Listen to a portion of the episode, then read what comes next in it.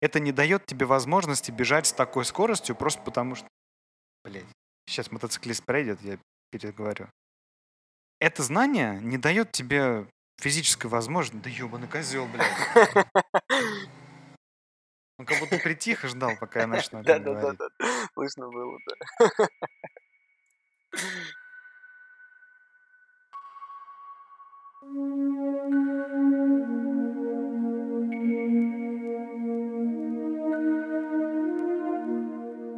Давай сегодня поговорим на тему наших обсуждений. Э, послушав отзывы, фидбэки от разных людей, большинство говорит о том, что тема заезжена.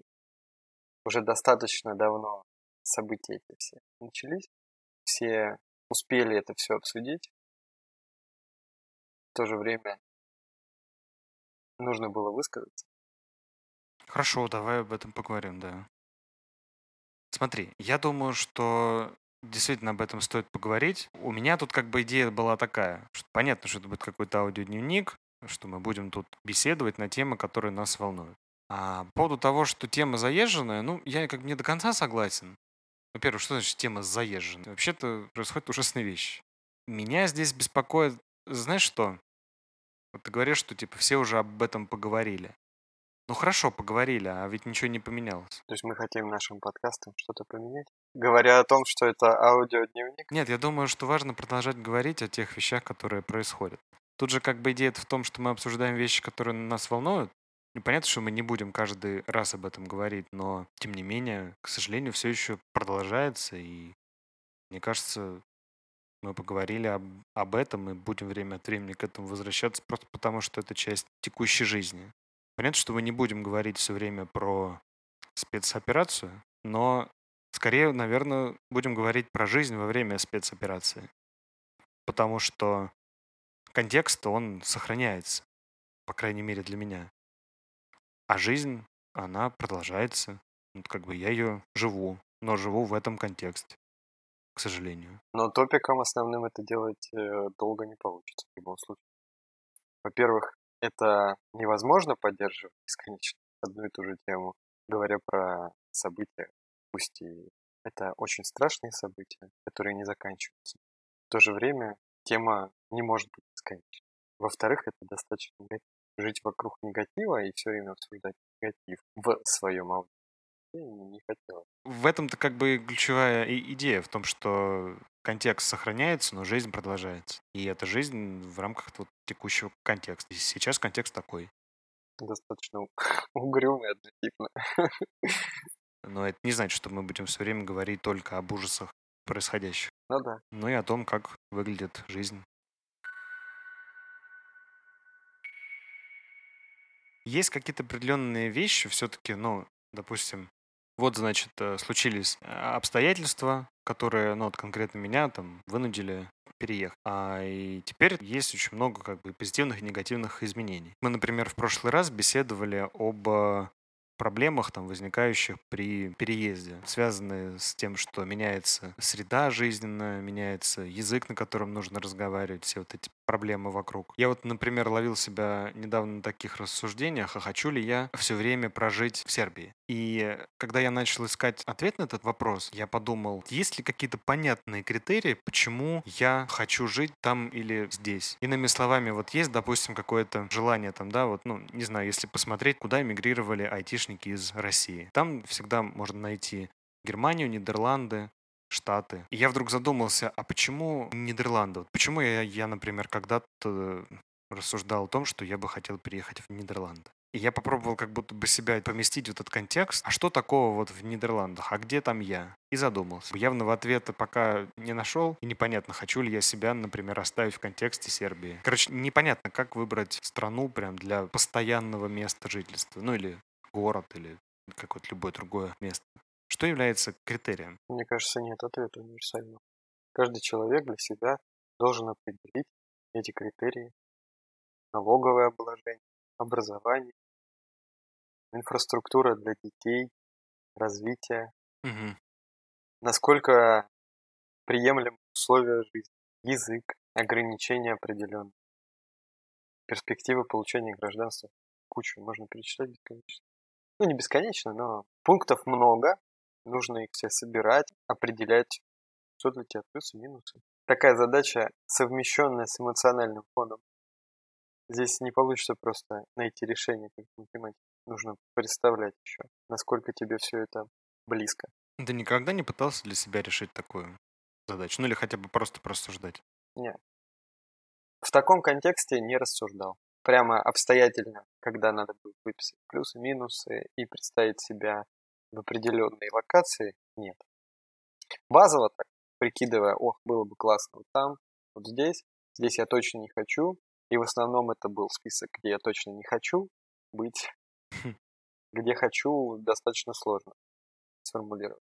Надо брать оставшиеся страны, которые нету в списке, где не хочу, и уже там прикидывать.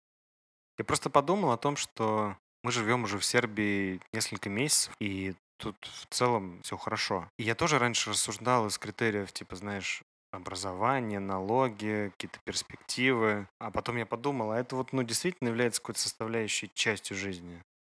Ну, прям вот важной чтобы я на именно вот по этим вещам принимал решение. Хочется, в общем, понять для себя, а что важно для жизни. Вот действительно ли мне так важно, допустим, иметь социальные льготы? Мне кажется, что не очень. Или, допустим, вот уровень жизни. А дети? Дети? У меня пока нету детей. Ну, если ты child-free, ты же в перспективу смотришь, а не на сегодняшний. Ну вот в перспективу. На сегодняшний день тогда можно особо не париться, в принципе. Приехал в одно место, тусуешься. Свободный человек. Тебе не нужно ни о чем заботиться, удаленно работа. Приехал, попробовал, посмотрел, ага. Не подходит. Поехал дальше.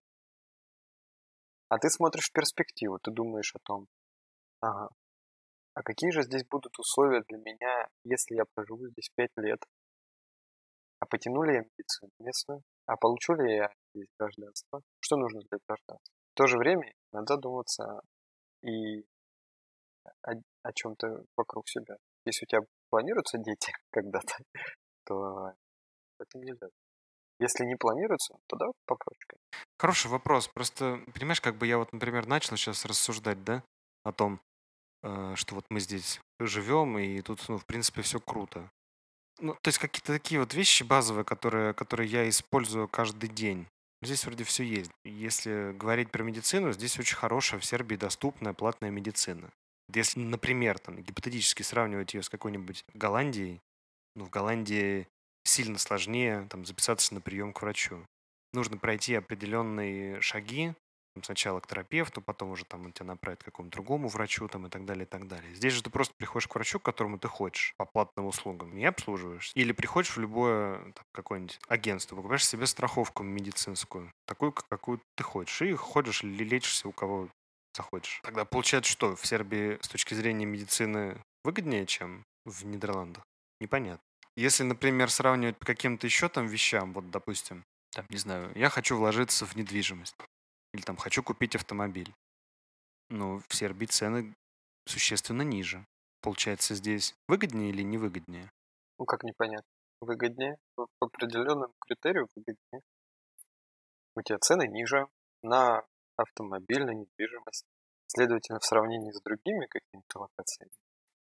По этому критерию плюс зеленее выигрывает. А если, если это фактор, влияющий на твое решение, тут уже все на весах. Но если тебе все равно, и ты никогда не думал о том, чтобы приобрести себе недвижимость, окей, я живу на съемном, меня все устраивает. Тогда это не тот критерий, по которому нужно что-то мерить. Тут еще прикол такой, что вот ты упомянул о том, что в перспективе, например, получения гражданства, да? Забавно то, что и сербское, и нидерландское гражданство подразумевают под собой сначала выход из российского. А я тут начал изучать, мне стало интересно, как вообще отказаться от русского гражданства. Там, получается, все так очень нетривиально. Прям натурально есть налог на крепостного. То есть тебе нужно, во-первых, там пройти целый там гигантский квест бюрократический для подачи там всяких документов, значит, на выход из гражданства, там подтвердить какие-то вещи, там чуть ли не сдать, по-моему, даже свидетельство о рождении Ну и заплатить, соответственно, попутно много денег, отказаться от всего имущества, если ты там вдруг, не дай бог, вписан в квартиру родителей каким-нибудь э, э, человеком, кто там живет, прописан или претендует на наследство. Всего из вот этого нужно выходить. И, в общем, эта процедура, как выяснилось, когда я поговорил с людьми, которые уже давно в эмиграции в Европе, она занимает ну, в целом, до года. Вот можно натурально в течение года наездами приезжать в Россию, заниматься какой-то бюрократией и вот выходить из гражданства, чтобы просто отказаться. Ну, ничего быстро не бывает. Не, ну просто у меня в голове это было такое, как бы, знаешь, ты э, приходишь там, не знаю, на госуслугах, подаешь заявление там, да, чтобы закрыть, значит, э, паспорт. Вот как, например, там закрыть ИП. Да, ты подаешь там заявление, значит, декларацию налоговую сдаешь, ИП закрывается. Так и тут. Ты там, значит, подаешь заявление на закрытие паспорта. Тебе отказывают. Ну и тебе закрывают. Он там все гораздо сложнее. Хотели отказаться от гражданства? Нет. Ну, пожалуйста, извольте. Вот вам земли еще, пожалуйста, хозяйство здесь организуйте, пару овец, вы третье. Угу, приходите в Юрьев день. Просто, например, я, пос, я посмотрел, там, да, если это делать в консульстве, само оказание услуги стоит, ну, порядка 60 евро стоит консульская услуга. Но там суммарно вот эти все экзит-таксы, которые нужно заплатить, э, еще и приехать там и так далее, ну прям серьезно. А ты был бы готов отказаться от гражданства России в пользу какого-то другого? Я не могу. Я его перед собой не ставил.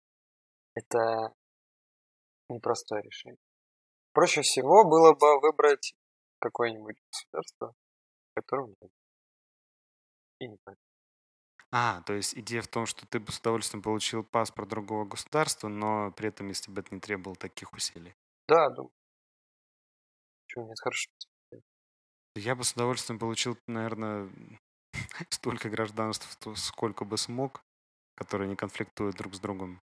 По-моему, это прикольно. Но, с другой стороны, тут еще, видишь, тут надо учитывать не только там возможность двойного гражданства, но и всякие там соглашения об взаимоисключающих налоговых обложениях и так далее. А то так вот можно собрать паспорта, а потом платить налоги с одного, значит, э, дохода во все страны. Да, интересно. У меня тут недавно случился просто очень интересный разговор. Я даже не знаю, как это правильно написать, на тему своей самоидентификации с Россией или что-то вроде этого. И мы начали говорить о том, что вот было бы неплохо, наверное, получить паспорт какой-то другой страны, чтобы иметь там второе гражданство и так далее. И когда зашел разговор именно о том, что потенциально нужно будет отказаться от русского гражданства, перед человеком прям стал явно вопрос, что нет, так делать не получится. И это было очень интересное ощущение, потому что мы с человеком вроде как говорили об одном и том же, да, и вроде были на одной волне, обсуждали как бы какие-то вещи касательно того, что вот, там есть такие бенефиты, да, действительно было бы неплохо иметь второй паспорт, который позволил бы тебе там тролливали. И передо мной, например, абсолютно не стоит вопрос о том, что там я э, не готов расстаться с паспортом Российской Федерации. То, что если, например, другой паспорт предлагает мне просто лучшие возможности, то почему бы и нет? Это ведь никак не повлияет на мою самоидентификацию как русского. Ну, как бы, да, я родился в России, да, я прожил там 30 лет, но гражданство это просто документ. Вообще было бы клево, если бы не было в целом никаких гражданств. А то как-то получается нечестно. Типа, знаешь, ты, допустим, родился в одной стране, а тебе по праву рождения дали паспорт, и он у тебя сильный. Допустим, не знаю, два человека. Один родился в Лондоне, другой в Москве. У одного человека паспорт, который просто дает ему больше бенефитов. Как несправедливо. Ну, это тема бесконечного обсуждения. Несправедливо, что один человек родился в племени в Африке и не видит э, никакого цивилизованного мира, а другой в Лондоне. Или один родился в семье олигарха, а другой в семье в деревне. Жизнь несправедливая штука. Просто-напросто. Ну, в этом плане да. Да во всех. Ну да, во всех. Но тут-то как бы разговор, видишь, как не то, что у одного человека вообще нету там возможности, да, а вот, ну, как бы есть два, два человека. Один родился в Англии, второй в России. А у одного паспорт сильнее, чем у второго. Догадайтесь, у кого. И почему нельзя просто отказаться от одного в пользу другого, если есть э, возможности? Передо мной такой вопрос даже вообще не стоит. То есть, ну да, это просто документ, удостоверяющий мою личность. Какая разница, каким государством он будет выдан? Это вроде как никак не повлияет на меня, как на личность. В общем, в этом разговоре я, я столкнулся с таким прям очень серьезным непониманием. Я правда не понимаю, почему для кого-то это может быть так важно. Ну, а когда люди сидят на одной работе и не переходят на другую по различным причинам, как кажется, или когда люди не переезжают никуда, или когда люди боятся поменять квартиру, расстаться и разойтись, закончить токсичные отношения. Понимаешь? Причина простая. Все боятся перемен. Я думаю, что здесь такой же ответ. Как же так? Ну, нужно что-то делать, и все, безвозвратно. Ну да, наверное, действительно страх перемен. Меня, когда обстоятельства вынудили все бросить, первые ощущения были такие, все, я все потерял, деньги, там, не знаю, машину, вообще все.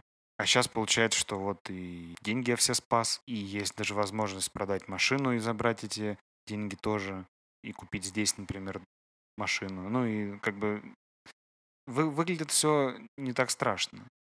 Надо просто попробовать. А мне кажется, когда это произошло единожды, ну, когда единожды произошли какие-то перемены, ты уже решился и что-то сделал, то в дальнейшем это все происходит гораздо легче. У тебя уже просто есть какой-то опыт. Может быть, дело в этом. Наверняка. Как прыгнуть с парашютом первый раз. Сначала тебе страшно, а потом ты уже опыт. Ну, я бы с парашютом не решился прыгать. Да, я тоже. Видишь, э, получить новый паспорт намного проще, чем прыгнуть с парашютом. Хотя по степени доступности это абсолютно противоположно. Все очень персонально. Просто меня, правда, очень заинтересовала эта мысль в плане того, что является ли ну, документ каким-то таким привязывающим меня к идентификации. Наверное, нет.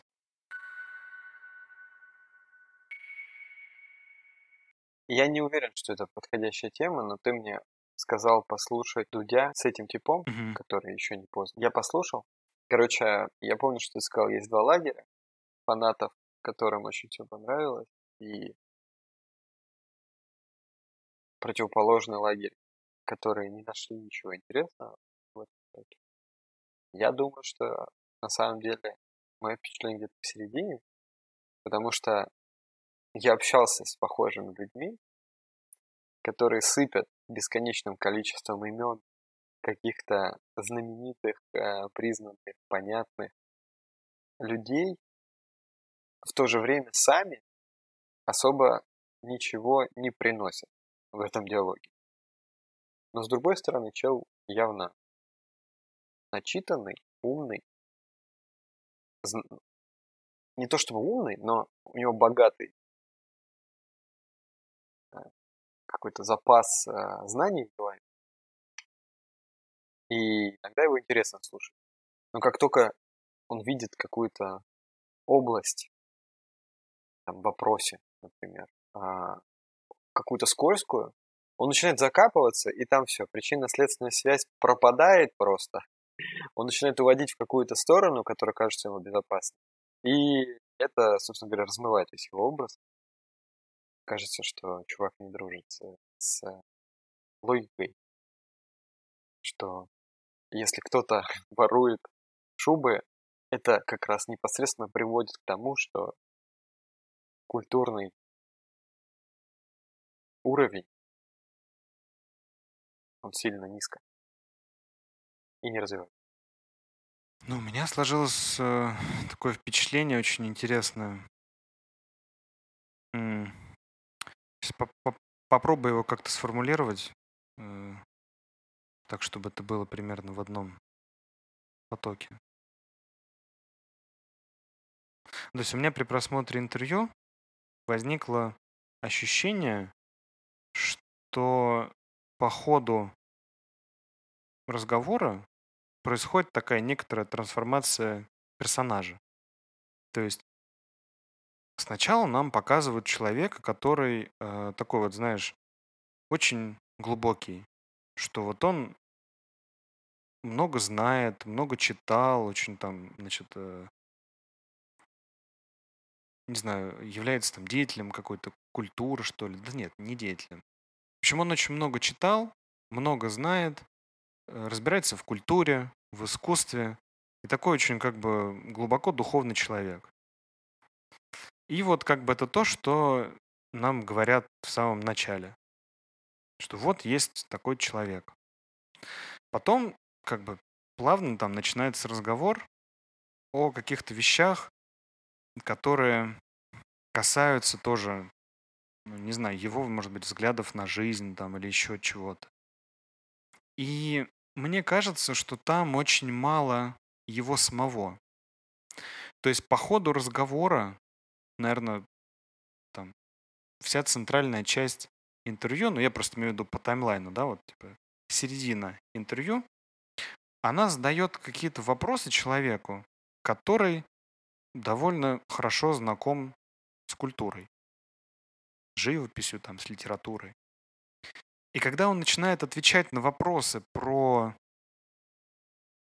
не знаю, про жизнь, про какие-то, может быть, э, моральные принципы, ориентиры, то есть, да, у меня, например, было ожидание при просмотре, что вот сейчас этот человек э, будет выступать каким-то таким, прям, знаешь, моральным камертоном. Вот, что у него очень глубокий внутренний мир, он понимает как бы какие-то базовые вещи о добре и зле, там, о чем-то таком. И вот сейчас он начнет отвечать на эти вопросы как-то от себя, показывая вот как, значит, он это все видит. А, а вместо этого происходит так, что человек отвечает как будто бы словами других людей. Там очень мало его самого. И у меня в конце концов сложилось такое впечатление, что человек очень начитанный, но пустой. То есть есть очень классный образ такого интеллигента, культурного, но в нем ноль, ничего нет. Нет никакой личности, нет его мнения. Он говорит цитатами Бродского. Там нету его. А когда ему задают действительно какие-то серьезные вопросы, то либо как-то уходит от ответа, либо все сводится к тому, что нужно почаще в Эрмитаж идти. А на мой взгляд, ну как бы я был в Эрмитаже, там, я был, значит, в галерее Уфицы, и, ну, типа, большая часть того, что там можно увидеть, вот и как бы из чего вообще состоит все вот это наполнение, значит, э, музеев, это довольно такие картины, которые в то время рисовались, которые в то время рисовались массово. То есть это, считай, не знаю, фотографии на паспорт и типа один и тот же библейский сюжет по десятому разу. И именно с точки зрения той же живописи против этого в свое время восставали импрессионисты, которые посчитали, что искусство способно на большее, а не просто типа рисовать как-то скучно одно и то же, библейские сюжеты, значит, семьи каких-то дворянских, семьи дворян и так далее. В общем, не знаю. Мне кажется, очень мало связи э, по-настоящему с тем, что ты посмотрел и разбираешься там, не знаю, в живописи, в литературе, в чем-то еще, и между тем, как бы, как ты потом это интерпретируешь. Это как в математике, типа, да, корреляция существует, но прямой причинно-следственной связи я здесь не наблюдаю. Я не думаю, что человек, который хорошо знаком с искусством, будет более, не знаю, там, значит, э, справедливым, более честным, более там каким-то. Типа, он просто знает историю живописи. Просто читал литературу и разобрался там в каких-то вещах. Типа, ну, come on, вся литература, там, не знаю, 19 века — это Netflix. Просто тогда не было и сериалов, и люди писали книги. Вот и все. И почему как бы вокруг этого сейчас создается какой-то культ такой, ну, мне непонятно абсолютно. Я имею в виду, почему именно он в своих ответах создают вокруг этого такой культ. Я, я боюсь, что это не только в его ответах. Это устоявшееся мнение, что люди, которые работают, развиваются, занимаются сферой искусства, литературы, преподаватели, библиотекари или писатели, они все в обществе интеллигенции. Интеллигенция, следовательно, аккуратнее, разделяют как раз-таки добро и зло, стремятся к свету и бла-бла-бла.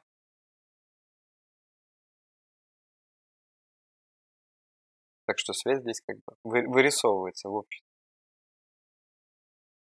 Меня еще убивает все время вот эта фраза, которая «как ты мог это не читать?»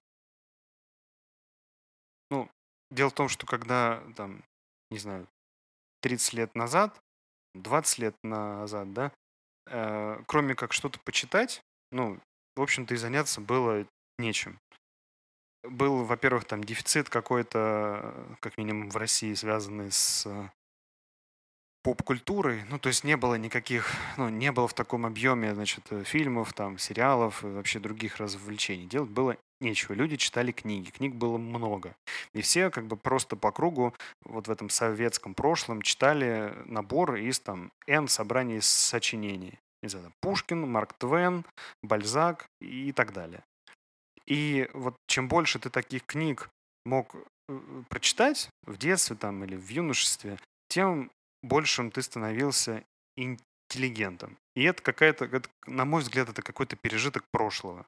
Типа, от того, что э, человек что-то прочитал, не делает его как минимум экспертом по какому-то вопросу.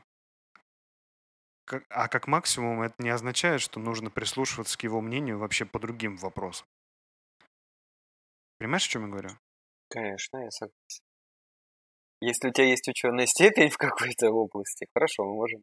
К, к этому мнению можно прислушиваться. А если ты считаешь, что ты теперь ученый, потому что что-то где-то прочитал, плюс пропустил через свою призму восприятия и потом еще через призму э, донесения этой информации, ну, странно было бы доверять такой информации. Вот меня, например, это очень сильно зацепило, именно фокус на том, что э, для того, чтобы, значит, ну, я, я, возможно, утрирую, но как я это услышал? Для того, чтобы строить демократию, нужно, значит, ходить в Эрмитаж. Окей. А, вот этот вот его товарищ, который, значит, э, начальник Эрмитажа, человек, который поддерживает специальную операцию. Человек, который литерально живет в Эрмитаже, почему-то ему это не помогло. То есть, как я уже говорил, это как в математике, типа, может быть корреляция между э, человеком, который является, не знаю, каким-то моральным ориентиром и его эрудированностью. То, что он знаком и разбирается в там, литературе, значит, э, в живописи, в чем-то еще. Но кроме всего прочего, есть еще и целый э, большой арсенал других инструментов, которые формируют личность, а не только как бы книги и э, живопись. Это первый, который это это первый момент, который меня очень выбесил. А второй момент заключается в том, что он все время говорит о том, что нужно быть тише. И когда он привел, например, Явлинского в пример э, там, хорошего политика, который не устраивает там какие-то, значит, э, акции протеста, там, не кукарекает налево и направо, а вот тихо делает свою политику. Я чуть не поперхнулся. Явлинский. Вау. Ну да, эти аргументы мне тоже очень понравились, когда что-то нужно усложнять, потом что-то нужно упрощать, где-то нужно быть тише, а потом кто-то кричит. Не очень последний.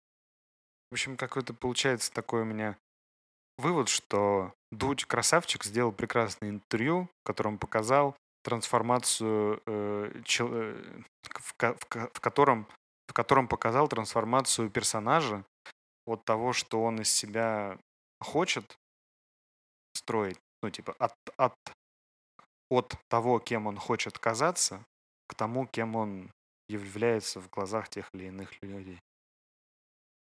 Потому что, ну, не знаю, там основной хот-тейк в том, что все не так однозначно, и нужно быть добрее и изучать живопись. И вообще быть ближе к культуре. Мне кажется, есть как это, как э, есть такая поговорка, знаешь, есть время собирать камни, есть время разбрасывать. Вот есть время, когда нужно заниматься какими-то одними вещами, а есть время, когда нужно заниматься другими. И в обстоятельствах, когда весь пиздец уже произошел, ну, мне кажется, все-таки надо не в, Эрми... не, в... не в Эрмитаж идти. От того, что как бы люди сейчас начнут там ходить в Эрмитаж, но ничего не поменяется.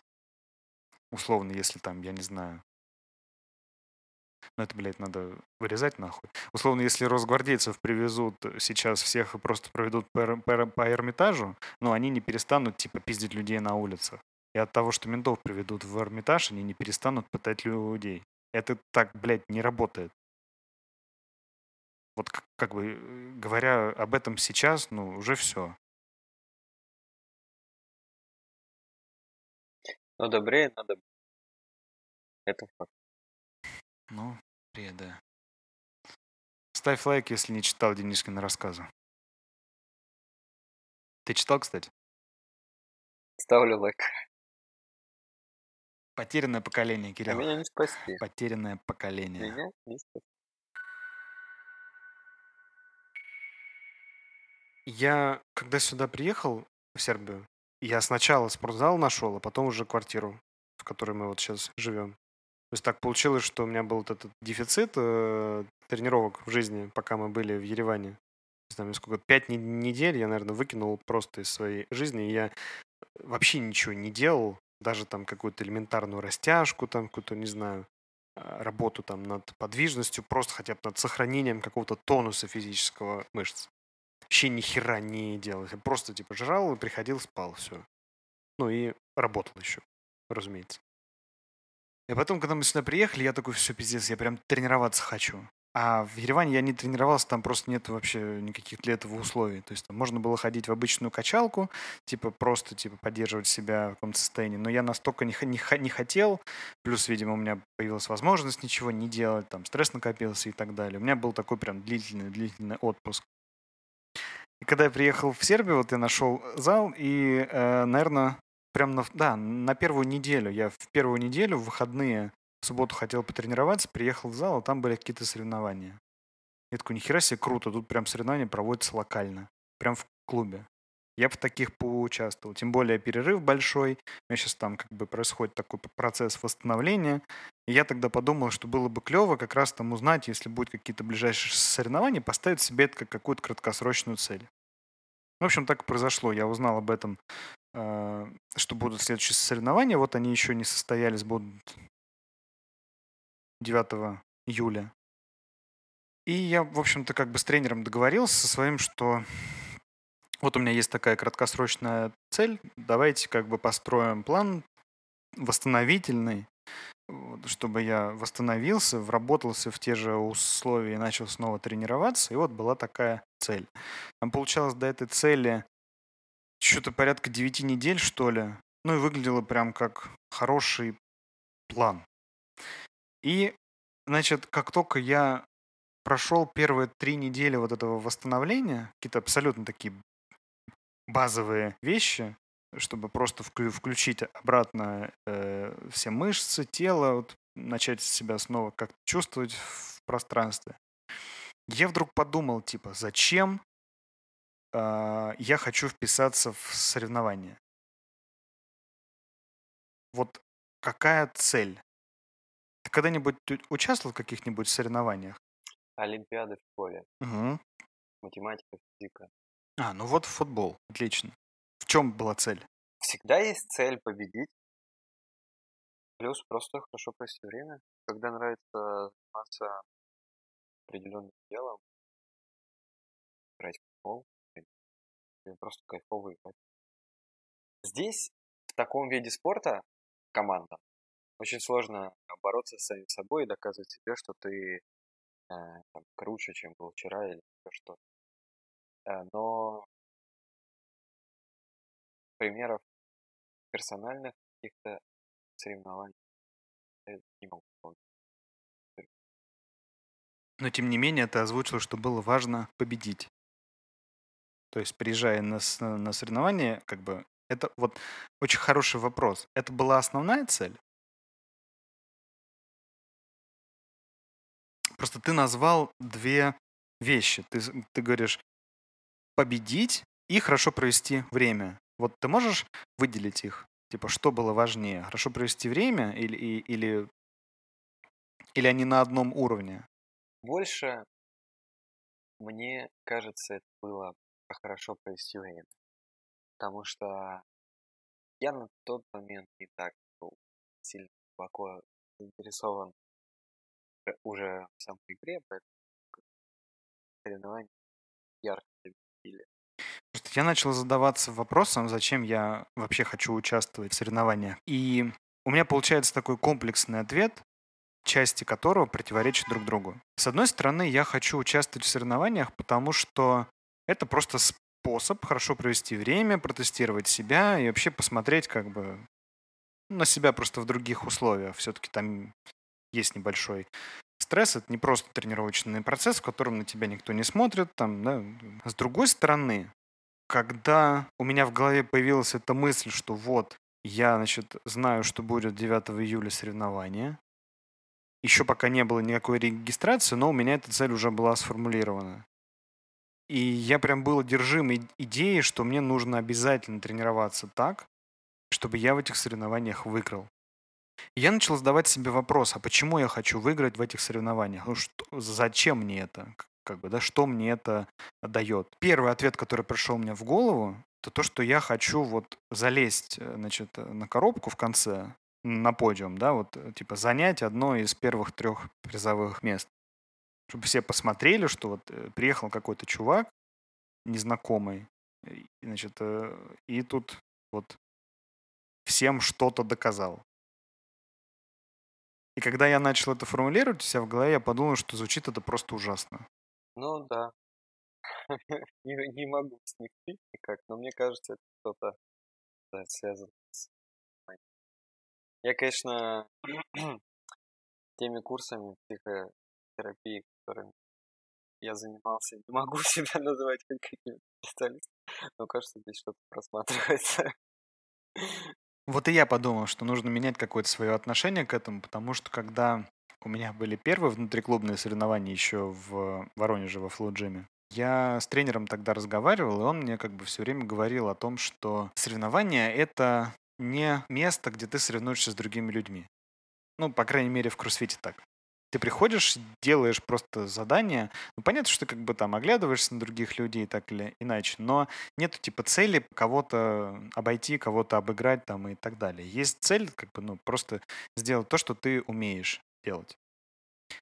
И именно вот кайфануть от процесса. Если, допустим, есть какое-то движение, которое там, мне дается плохо, не знаю, допустим, там какие-нибудь силовые выходы на турнике.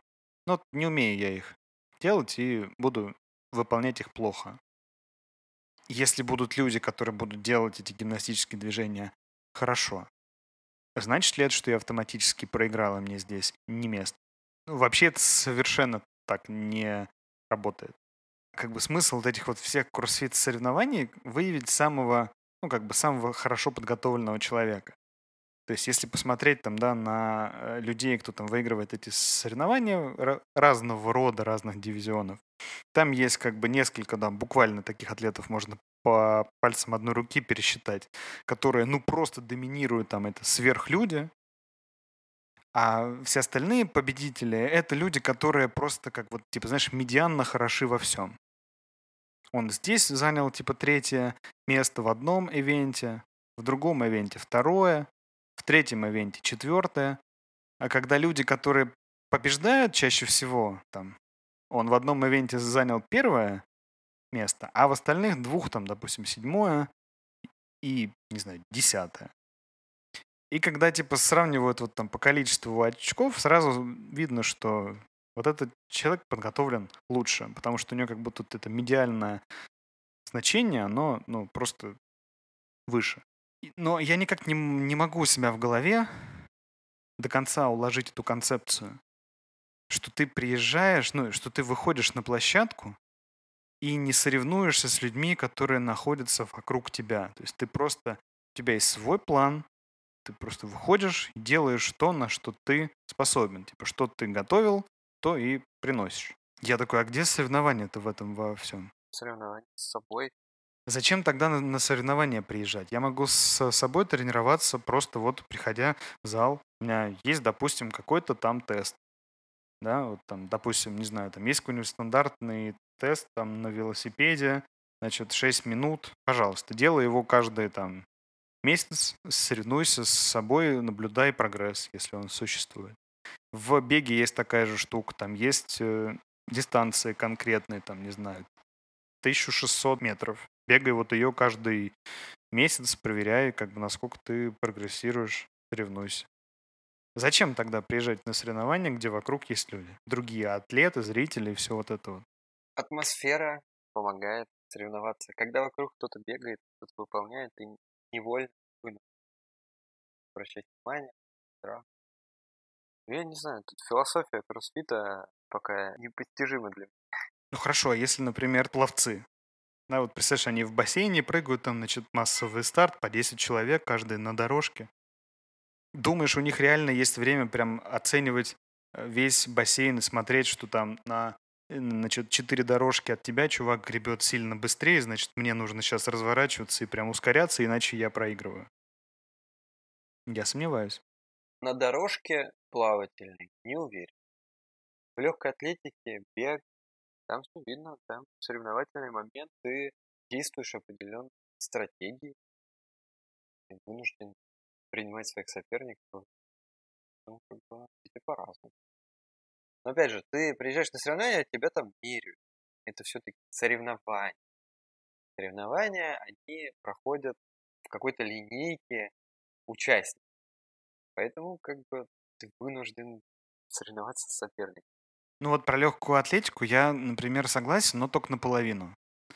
Вот гляди, есть, допустим, энное количество людей, которые приехали участвовать в соревнованиях, допустим, забег там на километр. А на стадионе, значит, э, трек, там, дорожек, может, ну, я не знаю, насколько, на 8, на 10. Очевидно, что будет несколько стартов. Окей, человек, находящийся в первом ивенте тогда, получает, имеет, ну, менее выгодные условия он не знает, как пробегут остальные чуваки. А вот те люди, которые участвуют на, в последнем забеге, у них получается тогда самая привилегированная позиция. Они уже знают все показатели, знают, кто с каким темпом пробежал, и они уже могут, как бы ориентируясь на это, казалось бы, бежать быстрее, там, да, чтобы значит, получить медаль.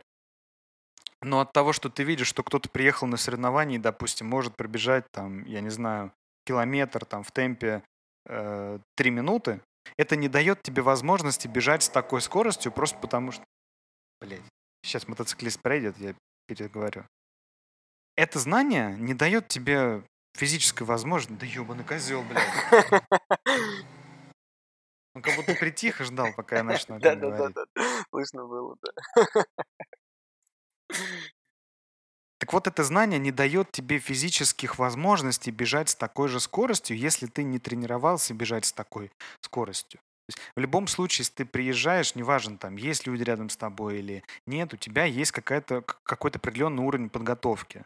Вот ты бегал, значит, сдавал эти нормативы, тесты, значит, ускорялся. Ты знаешь, как атлет, свой каденс, темп, ритм дыхания, и ты будешь бежать в темпе в своем. Я просто очень сомневаюсь, что человек, который приезжает на соревнования, он такой, так, ну я, значит, на тренировках бегал там 4 минуты, вот, дистанцию на километр. Здесь я вижу, что приехали ребята, бегут 3 ну, значит, я сегодня выбегаю из трех... Опять же, я просто абстрактные цифры называю, но это выглядит, мне кажется, совершенно по-другому. Человек приехал такой, я тренировал бегать в темпе таком, я в этом темпе работаю, все показываю тот результат, который я подготовил. И тогда в такой концепции это выглядит как раз вот абсолютно логично, что ты приезжаешь на соревнования, как бы там ни было, просто формально показать то, что ты натренировал за это время а не то, что в этих обстоятельствах, ввиду того, что кто-то начинает что-то делать быстрее, поднимать больше вес там, или, я не знаю, плыть быстрее, ты такой, о, ну, если я хочу второе место, я тоже, получается, грибу. И тогда все мои вот эти пожелания и рассуждения просто рассыпаются, потому что, видишь, какая ситуация? Я, значит, э, что у меня было в голове? Я приезжаю, значит, на соревнования, куда будут регистрироваться люди, которых я даже не знаю, которых я, ну, я не понимаю, к чему они готовы, какая у них физическая форма, какой темп они способны выдерживать в тех или иных э, упражнениях. И приезжая на такие соревнования, я, получается, пытаюсь угадать в абсолютно такой ситуации с большим количеством неизвестных. То есть я реально такой, я хочу в лотерею выиграть не меньше двух миллионов. Откуда эти все цифры? Почему я этого хочу? Как-то выглядит очень странно. Ну, вообще, во-первых, когда ты бежишь последним, это логика посева, и в большинстве своих случаев, конечно же, действительно преимущество. Но в то же время давление оно может дестабилизировать, и конец всему этому был настрою, все улетело. В то же время, все-таки, все эти соревнования, ты непосредственно к дню соревнований готовишься особенно. Не так, как на тренировке, так, как ты садишься на велик и выполняешь там какой-то план норматив и получаешь тем самым результат. Это все-таки день соревнований, особенный подход. Плюс сами соревнования показывают, что непосредственно присутствие других участников и как раз-таки то, о чем ты говоришь, когда кто-то пробежал или проплыл быстрее, дает дополнительную мотивацию для того, чтобы люди выходили за рамки своей подготовки, своих предыдущих результатов показывали на тренировках и получали какие-то а, новые показатели для них, да, медали и ставили личные рекорды, непосредственно олимпийские рекорды, там, рекорды соревнований. Это все видно по соревнованиям. Те люди, которые ставят там эти новые рекорды, это для них, в принципе, э, личный рекорд. Поэтому все-таки это работает. По крайней мере, это показывают те соревнования, которые там проходят. Информация доступна. Ну, это, кстати, очень, да, такая интересная мысль, что вот это состояние, когда вокруг есть зрители, там, не знаю, шум толпы, какой-то адреналин, действительно добавляет человеку килограмм в каком-нибудь весе. Ну и вообще, в принципе, там дает возможности, значит, установить какой-то личный рекорд. Не в плане рекорд прям какой-то прям рекорд, а вот показать свой лучший результат. Видимо, все-таки да, это вот эта ситуация с адреналином и с простыми вещами. Когда ты приходишь в зал просто, например, установить свой дневной максимум, в тяге там на какой-нибудь очередной неделе в макроцикле, то это выглядит так. Ты пришел вот, вот сегодня, у тебя сегодня такое состояние. Ты сегодня вот можешь сделать вот это. И от этого, в принципе, там как бы не горит ничего.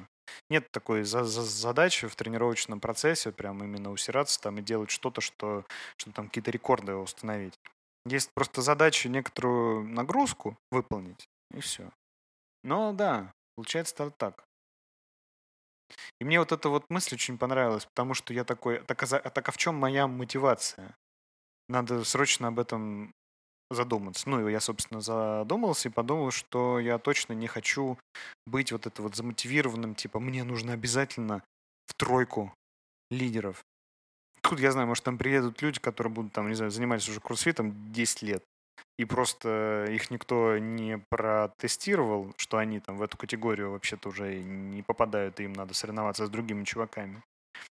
И как бы, ну, как я уже сказал, да, типа такая странная очень, э, странная очень мысль. Я хочу в лотерее с ну, большим количеством неизвестных вполне конкретный результат. Типа так это не работает. И тогда я начал вспоминать Помнишь вот эти соревнования, на которые ты приезжал, когда я участвовал первых? Мгм. Самый Да. главный кайф, мне было абсолютно все равно, что я там какое-то третье место занял там или еще чего-то. Самый большой кайф был вот от этого ощущения в конце, что я сделал то, что я планировал, там, несмотря на то, что тренер мне кричал делать другое. Короче, самый главный бенефит, который я для себя вынес в соревнованиях, это внезапное вот это вот ощущение, что ты полностью уверен в том, что ты сейчас делаешь. Я даже не знаю, как его описать правильно. Ну, когда ты не сомневаешься, когда ты подходишь выполнить какое-то движение, которое идет в зачет, то есть ограниченное количество времени, и вся вот эта вот атмосфера, обстановка вокруг дает тебе заряд и, самое главное, уверенность в том, что ты делаешь. Это прям было очень круто. И в итоге мне кажется, что соревноваться вот я лично хочу исключительно ради этого. не ради того, чтобы выигрывать там, ну, хотя, конечно же, этого бы очень хотелось, но в первую очередь для того, чтобы подпитывать в себе это чувство непоколебимой уверенности в своих силах. Круто, К- клевое ощущение. Уверенность в себе залог успеха, в принципе. Все. Незаменимо. Может быть, это помогает тренировать такое чувство уверенности в принципе. Класс. У меня тут такая мысль возникла в голове, когда мы выпустили первый выпуск, ну, запустили подкаст, мы же как бы давно об этом что-то разговаривали, и тут вот вдруг начали это делать. И я подумал, о, наконец-то к 30 годам я теперь не боюсь запускать проекты. Оказывается, формула очень простая. Чтобы делать штуки, нужно просто делать штуки. Но при этом какой-то как будто бы уверенности долгое время не хватало в том, что а действительно ли получится это сделать? Это что, я прям, что, вот мы прям вот так на коленках? Оказалось, да, это прям вот так, ты просто берешь, делаешь, и, по-моему, это очень круто. Ты сейчас проговорил это, и действительно, это очень круто. Я не задумывался, честно признаюсь. Мы просто сели, взяли, сделали штуку. Классно. Я такой, класс.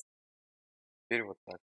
Я тут недавно как раз вот в рамках этого размышления, типа, где я вижу себя, там, в какой стране, как, значит, там, ну, вот эти стандартные рассуждения, да, типа, где ты видишь себя через, там, N лет, через 5 лет, через 10 лет. И в рамках того, что я сначала начал думать просто о местонахождении, я еще и параллельно подумал о том, что я точно теперь хочу делать какие-то проекты самостоятельно. Я уверен, что я не хочу в ближайшей какой-то перспективе только работать на работе. Точно хочу делать что-то свое, ну вот с кем-то там, или, может быть, потом самостоятельно какие-то еще штуки, инициативы, не знаю.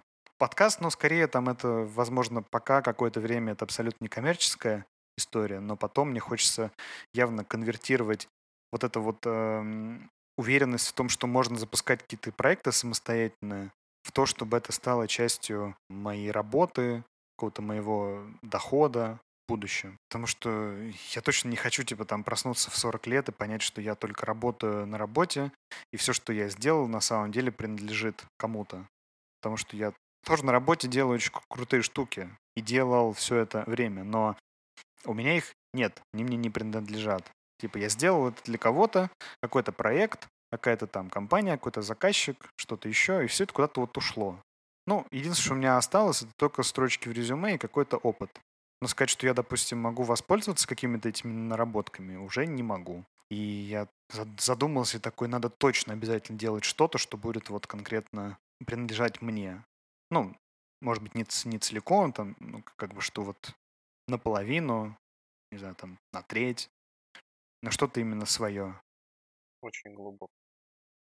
Я на самом деле всегда думал, что не дойдет до такого. Непосредственно не знаю почему. Какие были сомнения, когда их не пытался формализовать, но в то же время такое ощущение, что до какого-то такого э, личного проекта, каких-то штук дело не дойдет. Очень здорово осознавать, что даже... Ну да, теперь у тебя вот свой подкаст есть. А. Ну, я имею в виду, понятно, что он наш, но это как бы я про это говорю, когда ты начинаешь рассуждать, и такой, что у тебя есть. Ты такой, у меня есть вот, там, не знаю, квартира, работа, и подкаст есть. Я еще занимаюсь вот этим. И, может быть, это, как бы, я говорю, пока что какой-то первый шаг, какая-то первая маленькая инициатива, но я определенно хочу этот опыт куда-то конвертировать дальше, чтобы иметь возможность дальше делать какие-то вещи. Потому что это, мне кажется, очень, очень ценно. Ну, по крайней мере, я так, я так чувствую. Можешь окунуться в творчество, нарисовать картину. Может, ее повесить в Эрмитаже и расскажешь, как, как надо делать и что. Не, к творческим вещам меня не тянет. Меня тянет, наверное, в последнее время каким-то ну, в общем, к чему-то, что будет как-то полезно другим людям. Самое главное, чтобы это ни в какое инфо-цыганство не превратилось, в конце концов. А то хватает таких инициатив. У меня, например, была вот эта вот история. Ну, у меня было желание заниматься менторством за деньги. И в итоге я просто отказался от этого, потому что мне показалось это немножко неэтично. Типа большинство, например, людей, которые приходили ко мне с какими-то запросами, это были люди, которым на самом деле нужно в психотерапию. То есть там просто есть какие-то распространенные проблемы, связанные с тем, ну вот что мы обсуждали с тобой в начале. Почему человек не меняет работу? потому что ему страшно поменять. Потому что он боится, что что-то будет по-другому, что придется как-то адаптироваться к новым условиям и так далее, и так далее. А еще для того, чтобы это все произошло, нужно определенные усилия приложить. И тут вопрос не в том, что человеку roadmap нужна для того, чтобы, там, не знаю, правильно составить резюме или там прокачать какие-то навыки, хардскиллы, софтскиллы и так далее. А непосредственно в том, что ему просто нужно сделать шаг. А кто я такой, чтобы ну, давать людям такие советы? И мне показалось, что консультировать людей за деньги и давая им какие-то рекомендации э, около терапевтического характера я точно не хочу. Это вот ровно то, что я называю инфо-цыганством. Что можно приходить с людьми, а, обсуждать какие-то банальные вещи, и ну, это будет выглядеть так. Да, там человек приходит и говорит, что мне нужно, чтобы сменить работу. Нужно не ссать, значит, написать хорошее резюме, вот, и все. Спасибо, с вас 5000. Ну, какая-то странная. Какая прибыльная история. Я думал, ты просто забил, потому что конвертировал эту историю в оплачиваемую работу. Где, в принципе, надо делать то же самое. Ну, одно дело как бы заниматься этим на работе, когда это там твои, не знаю, должностные инструкции, тогда есть какой-то еще такой, знаешь, общий... эм, есть, в общем, какие-то рамки. То есть у тебя есть компания, в рамках компании есть какие-то процессы, есть люди, которые эти процессы согласуют, ну и так далее и тому подобное. И там, например, разговаривать с людьми об их там каком-то росте в рамках performance review, это как бы совершенно другой разговор. Потому что все-таки это не просто там какой-то one-to-one, человек из интернета, который в Инстаграме решил рекламировать свои услуги ментора, не знаю, коуча там или кого-то еще. А это как бы некий процесс, который фасилитируется разными людьми на разных уровнях э, со стороны компании в том числе. Ну вот я, кстати, например, сейчас ровно этими вещами занимаюсь в работе, но вот в совершенно другом контексте. Э, каждые какие-то инструменты, которые я предлагаю, которые включаются в этот процесс, они там согласуются на разных уровнях. То есть это определенного рода такой э, долгий процесс, где мы обсуждаем, что-то предлагаем, добавляем, выкидываем. И есть, в общем, какая-то в этом консолидация, что ли. А когда это просто делает один человек, ну, я вот... Мне было бы интересно этим заниматься, и как бы, я рад, что у меня сейчас есть возможность этим заниматься, но явно не в таком формате, как я себе это представлял. А с чего начинали? Политика грейдов. Как только приходит сотрудник и просит повысить, первый вопрос, что ты слышишь? Ну да. Ладно, я шучу. Мне, мне кажется, да. Здесь можно обсуждать отдельно. Целая тема.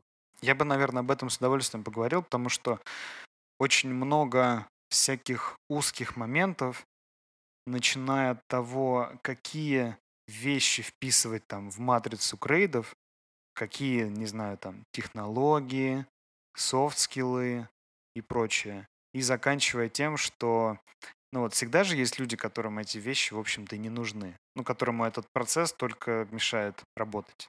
Я думаю, надо будет об этом в следующий раз подробнее поговорить. Да, согласен. Обширная тема.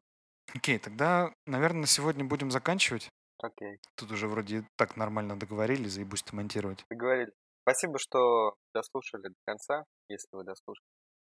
Вам отдельный лайк от нас.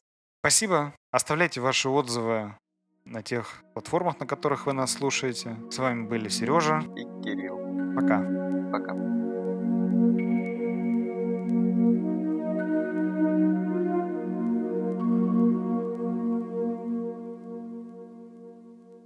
Блин, так хотел сказать Кирюша.